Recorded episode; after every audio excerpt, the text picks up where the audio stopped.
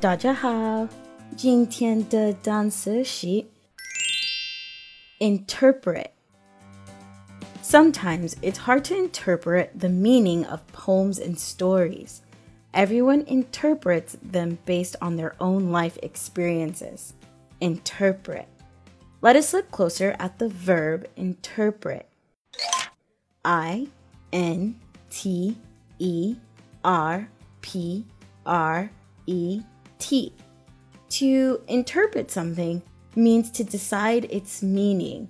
So, when I say everyone interprets poems and stories their way, I mean they decide the meaning. Sometimes people may misinterpret the meaning of a poem or the story in a different way than it was written. Oh, I used misinterpret. Misinterpret. I added the prefix mis, M I S, which means wrong.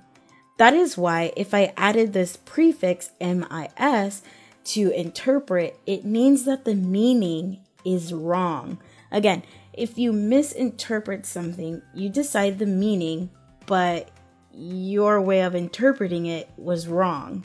Another way you can think of this is if you're dreaming of going on vacation, you might interpret that as you need to go on a nice vacation soon.